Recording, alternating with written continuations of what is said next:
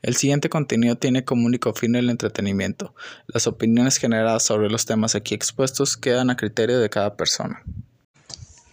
Hola, ¿qué tal? Buenas tardes, buenas noches, depende de la hora que nos estén haciendo el favor de escucharnos.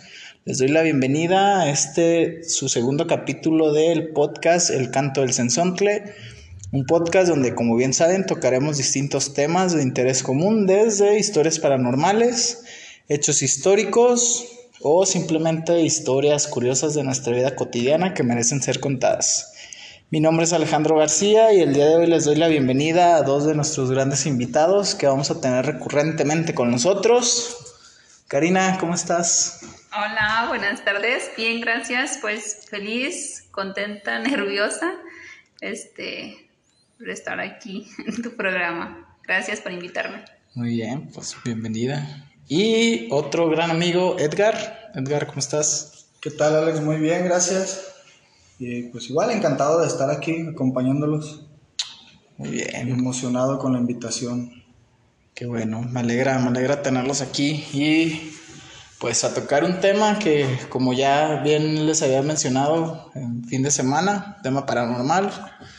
Eh, aprovechamos que es octubre y pues antes que nada también pues darles ahí una pequeña disculpa porque no pudimos subir el, el capítulo de entre semana, que se los habíamos prometido, pero tuvimos algunos inconvenientes.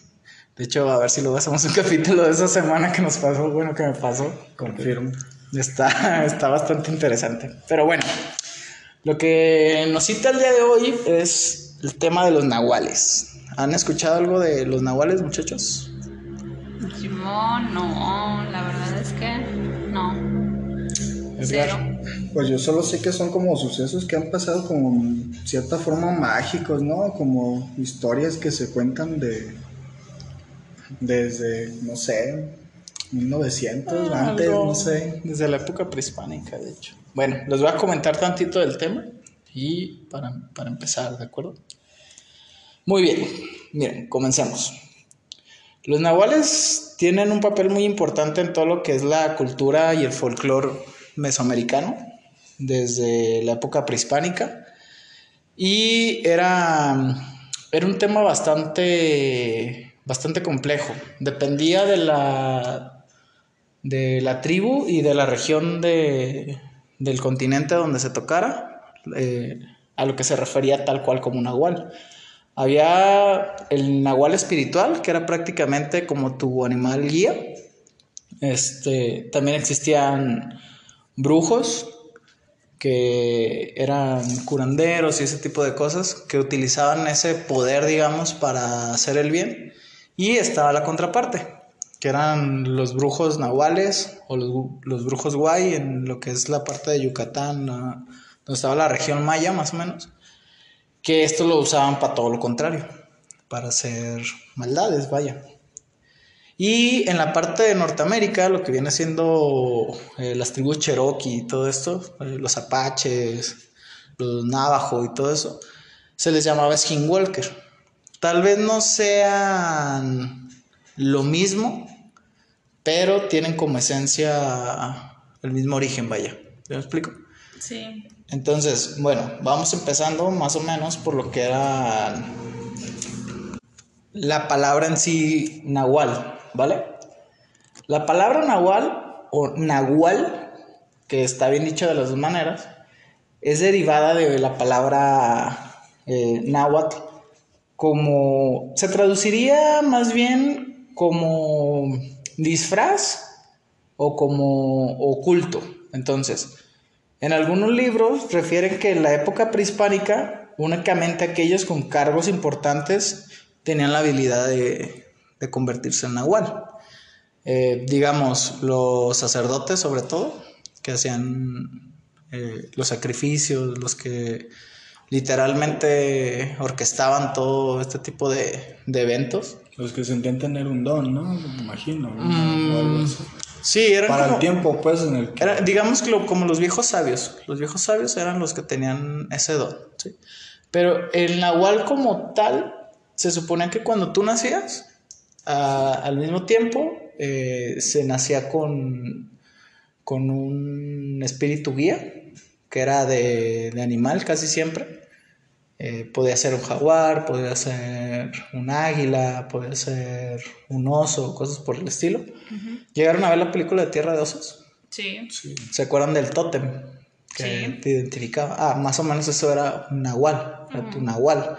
Se suponía que cuando tú nacías, nacía un animal también Contigo. que estaba ajá, como, Te lleva. ajá, que Morían. estaban como entrelazados.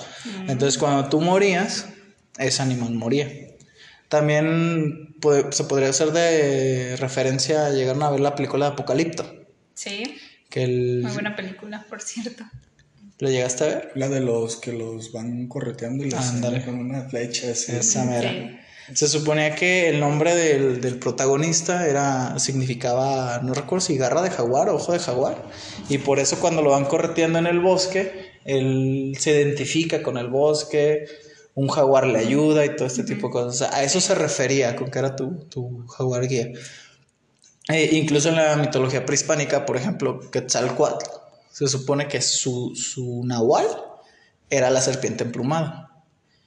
El, eh, ¿cómo se llama? Quetzalcoatl negro, que era su hermano, su nahual era el, el jaguar, la pantera. Entonces, cuando ellos tomaban la forma de su nahual, porque pues eran deidades, era cuando se transformaban en la serpiente emplumada o en el, o en el jaguar. ¿Se me explico? Son como los correspondía. según. Exacto, dependiendo del, de tu... Sí, de tu animal guía, vaya. Esa es la parte del, del nahual espiritual. Eh, se guiaba mucho también por la cosmología, se dice, la cosmología, lo que vienen siendo ahorita los horóscopos, Sí. eh, pero prehispánica. De hecho, mira, aquí la definición dice, al nacer una persona también nace un animal, el cual se convierte en su protector y guía. El animal lleva por nombre Tonayi o Tona, que es el espíritu animal de todo individuo que ambos comparten identidad. Espíritu o destino, por tal motivo, con las per- cuando la persona muere, su tona también fallece. Lo que les comentaba ahorita, hace rato. Eh, se suponía que existían personas que por la fuerte conexión que tenían con su animal espiritual, pues tenían la habilidad de, transformarse en él. Entonces, ese es como un tipo de nahual. Tipo, tú, tú al nacer, tu tonam era el águila, entonces al tener una fuerte conexión con, con ese espíritu animal, tú tenías la habilidad de, de convertirte en águila. Si a mí me identificaba un, un jaguar, pues me podría convertir en jaguar. Esa era como la parte eh, cosmológica, la parte... De hecho, es como de las partes más bonitas que hay de la explicación del Nahual, porque todas las demás pues vienen siendo ya cosas un poquito más turbias, más negras. Esta era la parte bonita. Se decía que los curanderos, por ejemplo, los curanderos que eran buenos, que si lo transformamos ahorita vendrían siendo los brujos de magia blanca, que no existe la magia de colores, pero bueno, este sería los brujos buenos se transformaban en animales para poder sanar males o, o ayudar a la gente. Entonces esa era la parte buena de los nahuales. Ahora vamos con la parte mala. Vamos a empezar con el que no es tan mala, que es el, el, el brujo nahual. Nahual que, que, digamos, todo el mundo conocemos. Se supone que estos son personas, son brujos, que tienen la, la habilidad de convertirse en, en animales. Está, pues depende del folclore. Están los que dicen que se convierten en su animal espiritual. Hay otros que dicen que se pueden transformar en lo que sea, en cualquier tipo de animal. Y hay otros que dicen que sí pueden transformarse en cualquier tipo de animal siempre y cuando consigan la piel. O sea, esta, esta última sí está como un poquito más, más grotesca porque se supone que se desprenden literalmente de su piel y se meten a la piel de un animal literal. Entonces, de hecho hay, hay leyendas donde dicen que, por ejemplo, una forma de destruir un nahual es que cuando lo veas que está transformado en animal, tienes que irte a la serranía donde tú crees que está su piel y echarle sal y no recuerdo qué otra cosa, para que cuando regrese la, echar, la sal haya escocido la, la piel y no se la pueda poner. Entonces está, a ver si- está, está cabrona, güey. Esa es, esa es de las más like, de las, de las peores. Pero igual si te causa Está cañón. impactos. Ahora, hay dos tipos, te digo, de- varía, ¿no? Varía de, de la cultura, varía de la cultura que y de la región donde te lo cuenten, porque hay otra donde dice que no se transforman en animal como tal, sino que se transforman en un animal deformado. O sea, prácticamente eres... ¿Llegaron a ver Harry Potter? No, Es yo- que las referencias de las películas son importantes. Eh, en Harry Potter, por ejemplo, eh, yo creo que muchos que sí llegaron a verla estaban los hombres lobo y los animados. Será crepúsculo. El, no, este, este estaba más chido. El hombre lobo era la maldición. El hombre lobo no tenías tú el control de cuándo te transformabas o no. Y el- el- la bestia era, era más grotesca que el animago. La, la bestia del hombre lobo era un lobo humanoide, con extremidades bastante largas y un cuerpo de humano, pero con, con rasgos de lobo. Entonces se veía más, más grotesco, más... daba más miedo. Y el animago se, se transformaba literalmente en el animal, en un lobo, por ejemplo. Entonces era un lobo más bonito, más estético, tenía control, se podía transformar cuando él quería y cosas por el estilo. Entonces, también en, en el caso de los nahuales también existen esos dos tipos de variedades. Están los que dicen que se transforman en el animal como tal y están los que dicen que se transforman en una bestia con rasgos de, de cierto animal. Esos son los, lo- los brujos nahuales, los que normalmente conocemos, que puedes ir a cualquier ranchería y te van a, te van a hablar de, de ellos. Ahora, los que siguen son los brujos guay. Los brujos guay vienen siendo exactamente el- la, la misma idea, pero estos sí o sí son malos. Aquí no hay brujos guay buenos, aquí todos son, son malos. Y teóricamente dice que los brujos guay son seres humanos como nosotros, solo que ellos tienen el corazón podrido. Eh, practican la magia negra de, de la maldad, obviamente. Eh, venden su alma al Kisin, que vendría siendo el diablo en nuestra cultura. Kisin viene siendo el diablo de la cultura, eh, en este caso maya, porque ellos estaban más, más hacia el sur de, la, de, de lo que hoy es México. Y a cambio le ofrecían, era como un pacto, o sea, así como que me das el poder de transformarme en animal, a la vez me vas a dar más dones y pues yo te vendo, no sé. Mi alma. o un sacrificio, o cosas por el estilo. Eh, entonces, por eso es que se les daba, se les atribuía eso de que pues eran, eran personas malas, sí o sí, porque la única manera de transformarse en eso era, era vendiendo alma al diablo. Eso era por una parte.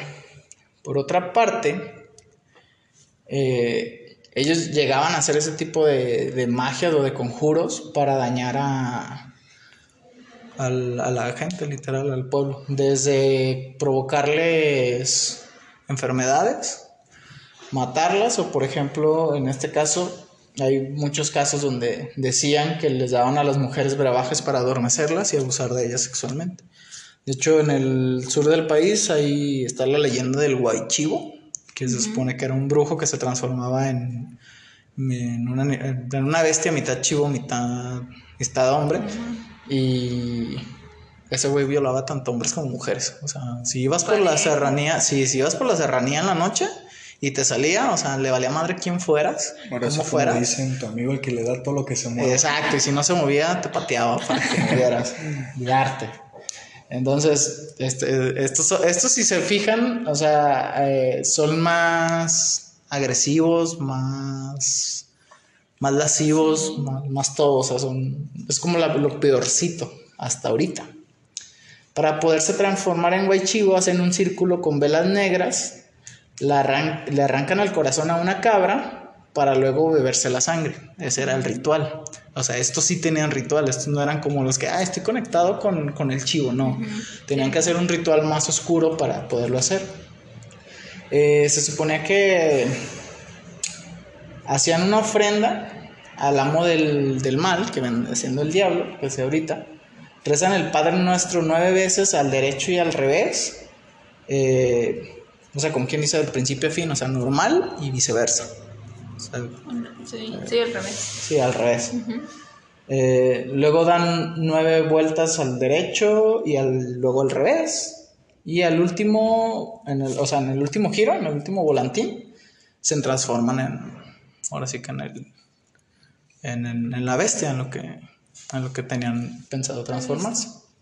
Para luego salir a correr a las calles de los pueblos a asustar gente y a, y a violar a quien se lo encontraran y todo ese tipo de situaciones.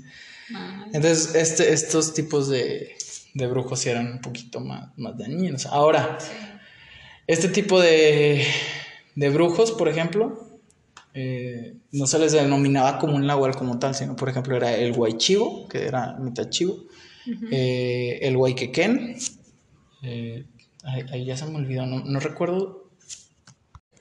Sí, el guayquequén era el, el brujo que se transformaba en mitad, perdón, mitad humano, mitad cerdo. Estaba el Guaybalán, que era el mitad jaguar, mitad hombre. Y había otro que era Guaitamán, que se transformaba en mitad car- carnero. Este, pues, es el borrego con cuernos. Entonces, era similar al, al Guaychivo. Y así había varios. Estaba el que se transformaba en gallina, estaba el que se transformaba en, en gato. Nos estamos burlando, el Guaymishi, pero se llama Guaymis, que es el, el mitad gato, mitad hombre. Y el anterior, cuando se peleaba, le decían que gallina. Por el malo, por el, por el mame de ahorita, es el Guaymichi. Pero bueno, esos eran lo- los brujos guay. eh, estos todos, todos, todos eran para dañar. No había uno que lo hiciera por, por obrar bien. Todos eran, eran malos, digámoslo, digámoslo así.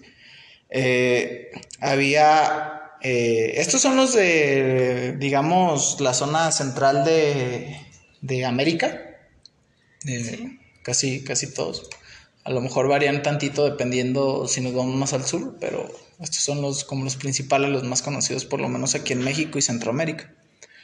Y es hora de irnos un poquito más al, al norte, al que viene siendo pues Estados Unidos, lo que actualmente es Estados Unidos, donde se contaba la leyenda del Skinwalker, que era el que hace rato les comentaba que era el peorcito de todos. Este sí, de plano, no, no hay otro.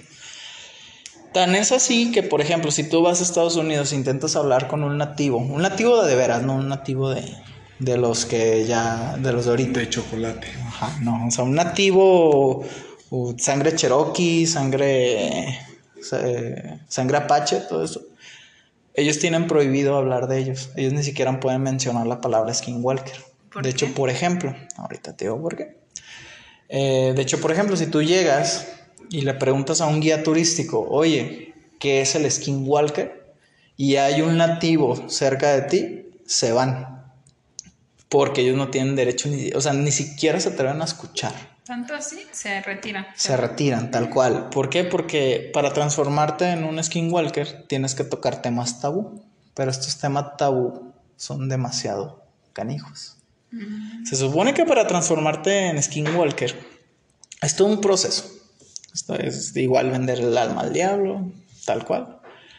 Pero una parte importante del ritual es, número uno, asesinar a una persona que se acercan a ti, hermanos, mamá, papá, mamá.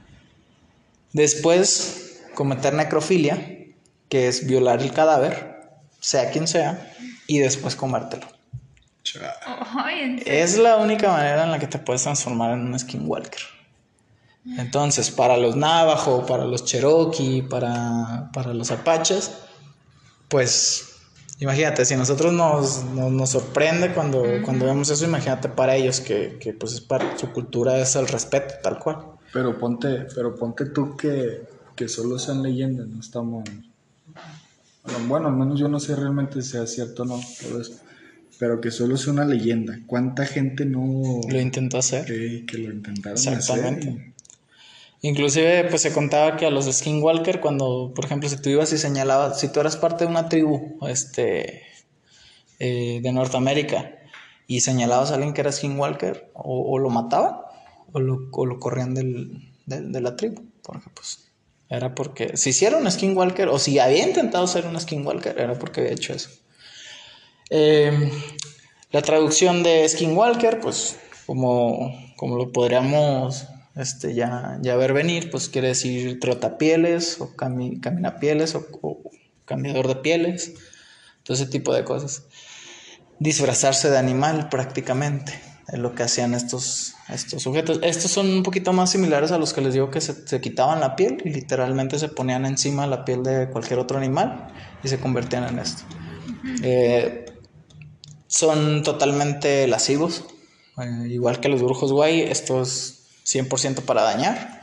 Se supone que si tú te llegabas a encontrar con skinwalker, lo más probable es que te fuera a querer hacer daño, a matar, era lo, lo más lo más común teóricamente. Se tienen registros, supuestos registros de, de ataques de, de, skinwalkers a nativos americanos y a los colonizadores. Cuando llegaron los primeros colonizadores de, de Inglaterra, este, se decía mucho que, que, eran atacados. Digo, también pudieron haber sido atacados por cualquier otro tipo de animal, por pumas, por lobos, por lo que sea. Sí, claro. Pero pues la, la, histeria ahí estaba, ¿no? Y se combinó. Fue un, un sincretismo que hubo entre las culturas de, de, América con las, con las del viejo mundo.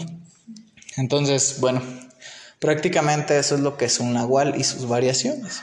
Si se fijan, o sea, si tiene, si varían ciertas cosas, pero la esencia es la misma. Es una persona que se transforma en animal, ya sea un animal deformado o ya sea el animal como tal. Y mayor, la mayoría de las veces se usa para dañar. Ahora, eh, no sé si ustedes alguna vez llegaron a escuchar historias en los ranchos de los abuelos y todo eso. Pero, por ejemplo, aquí hay una muy famosa. Eh, bueno, es, es, muy famosa entre comillas. O sea, eh, no todo el mundo la conoce. Pero se contaba aquí en Guadalajara, por ejemplo, hay, una, hay un bosque hacia el lado norte de, de la ciudad, que es el bosque del Centinela. Es, es, un parque, es un parque natural. Se contaba que ahí había una bruja que se transformaba en lechuza, pero no era una lechuza tal cual, o sea, no era, no era la, la lechuza que todos conocemos, sino que era una lechuza que medía casi dos metros y que tenía rastros humanoides, prácticamente como un nahual y decían que lo que hacía era que robaba gente de aquí, que se metía al bosque del Centinela en, las noches y se los llevaba hasta el lago de Chapala donde hace sus rituales. Y pues hay varias leyendas que te puedes encontrar a, por ahí por, en foros de internet todo esto de, de gente que, que, llegó a ver esa lechuza, ya sea en las carreteras o que estaba en el lago de Chapala y llegó a ver esa ave enorme. Esa es una de las, de las leyendas digamos, más actuales que hay de nahuales. Uh -huh. O, por ejemplo, algo más cercano. El, eh, la semana pasada yo les comentaba que estamos en, en, el, en el, Cerro del Cuatro. Sí. Entonces, eh, cuando yo era más, más niño, se, se, tenía una leyenda, pero eh, si se fijan, pues prácticamente esto podría entrar en la licantropía, que es el, el hombre lobo, como una variante. Entonces, eh, una historia que yo recuerdo mucho cuando yo tenía como unos 5 o 6 años era que del lado de, de, 8 de julio, que es de una de las avenidas más grandes de Guadalajara, eh, del lado poniente del Cerro del 4, pasa por el lado poniente del Cerro del 4, por ahí, por esos alrededores, se decía que había una mujer loba, se contaba. Yo recuerdo que había un viejito que tenía una tienda y contaba él que que las noches cuando cerraba la cortina llegó a escuchar arañazos o, o cosas que le, que le pegaban a la, a la, cortina, ¿no? Queriéndolo abrir. Entonces, y pues muchos trasnochados también que decían que lo llegaban a ver. Entonces, sí, o sea, los nahuales a lo que voy es que tienen, tienen una, una parte importante, juegan un papel importante en el folclore mexicano. Uh -huh. eh, es Las fecha leyendas. que nos acompaña. Las leyendas. Por ejemplo, también eh, las mariposas negras. La, um, las mariposas negras entran, en, entran en, en, lo mismo del folclore, este mismo folclore. Al, la historia que yo conté hace ocho días, la que escucharon de Mazamitla, yo, yo decía que pues, si nos vamos a lo fantasioso, nos vamos a, a lo extra normal y todo esto, pues lo más, lo, lo más probable, si tú veías el tipo de ataque que había en la cabaña, pues era de un animal pero con la inteligencia de una persona. Entonces, yo se lo adjudico a algo. O sea, si de verdad fue algo así, pues lo más seguro fue que fue un tipo de nahual, un tipo de, de este tipo de situaciones. También, pues, han hecho caricaturas de para niños, o sea, películas de caricaturas para niños para estas fechas de, Día de Muertos. No sé si se acuerdan la de la leyenda de la Nahuala, donde se han... Eh, de hecho, esa, esa, esa, película se basa literalmente en la, en la leyenda verdadera que hay, que es desde la época colonial. Entonces, si se fijan, esto viene desde eh, la época prehispánica y sigue, sigue siendo prevaleciendo, exacto. Sí, como sincretismo solamente le hemos dado tintes ya más religiosos. Pues. Les digo, puede entrar lo de la licantropía, puede entrar lo de las brujas que se vuelven lechuzas, que tanto se dicen en los ranchos y cosas por el estilo. Entonces, eso, esos son los nahuales, muchachos. Es importante conocerlos. Es parte de nuestra cultura. Sean o no sean reales, hay que recalcar, es parte de la cultura y es parte de lo que nos enriquece. Y por otro lado, si lo queremos ver del, del, lado amable y de no ponernos como unos ogros diciendo, ah, son puras historias, pues también te representan la importancia que le daban la naturaleza, a la naturaleza a nuestros ancestros, donde sí se les respetaba, donde tan se les respetaba que se te adjudicaba un, animal, donde se decía que los animales eran parte de tu, eran parte de ti, ¿sí me explico? Entonces, cosas que ya no vemos hoy, en, día. Ya, ya son cosas muy, muy distintas. Pero está, pero bueno, creo que está bien saber sobre eso porque en la actualidad pues se han encontrado diferentes restos de, de lo que hacían anteriormente, no sé, los mayas o esas partes ¿Cómo se le llamaría eso? Sí, o sea, son rastros históricos que, y son parte pues, de... Sí, o sea, hablan mucho, yo, yo siempre he dicho cuando se hablan de temas paranormales, lejos de verlo como si son o no reales, pues hablan mucho de lo que es nuestra historia y nuestra cultura. Si se fijan, o sea, es, es el respeto que se le tenía a la naturaleza, fuera bueno o fuera malo. Quería decir que el hecho de tú estar conectado con la naturaleza te daba un poder por encima de lo normal. Entonces eh, hay que verlo por ese lado. O sea, es, es eh, todo este tipo de historias traen mucho, traen mucho contexto detrás y, pueden ser muy, muy lindos. Por ejemplo, a mí me sorprende mucho lo del skinwalker, que, que literalmente los, los nativos se van, o sea, ni siquiera, no pueden ni hablar ni escuchar lo de los skinwalkers porque literalmente para ellos es una aberración, digo, yo creo que para todos, pero ¿a, qué grado llega para ellos esa aberración de, hacer lo que sea? Que necesita irse. O sea, eso es respetar realmente tus creencias, cosas que hoy actualmente, independientemente de sea creencia religiosa o lo que sea, muchas veces ni siquiera las conocemos. Muchas veces decimos creer o tener raíces de algo que ni siquiera conocemos. Exacto. ¿Sí me explico? Entonces, es, es importante, es bonito y está bien. ¿Cómo ven, muchachos? Pues muy interesante. ¿Cómo se les hizo este tema? Un poquito más, más cortito, un poquito más, más de, como más informativo, más cultura general. Pero igual, si tenemos por ahí gente que tenga historias, pues a ver si invitamos gente que tenga historias de nahuales o, o de señores que tengan historias con nahuales. ¿Cómo ven? ¿Sí? Mensaje por tus redes. Muy bien, chicos, pues eh, sería todo. Eh, antes que nada, muchas gracias por acompañarnos y también a nuestros invitados. Cari, muchas gracias. No, de nada. Gracias por haberme invitado y pues muy interesante que nos acabas de contar. Gracias. esperemos tenerte de vuelta al programa. Edgar, igual, algo que quieras agregar. No, pues nada, estuvo muy interesante, ya aprendí algo nuevo muchas gracias, esperamos nos invites otra vez. Así es, pues esperamos tenerlos más, más seguido por aquí. Vamos a hacer otro tipo de, de, contenido.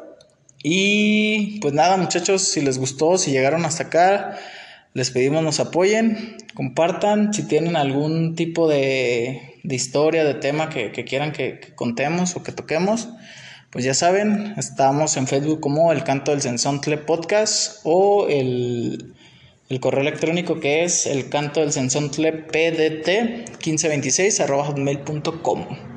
Y pues ha sido todo por Muchas gracias por acompañarnos, que todo salga bien y hasta la próxima. Bye bye.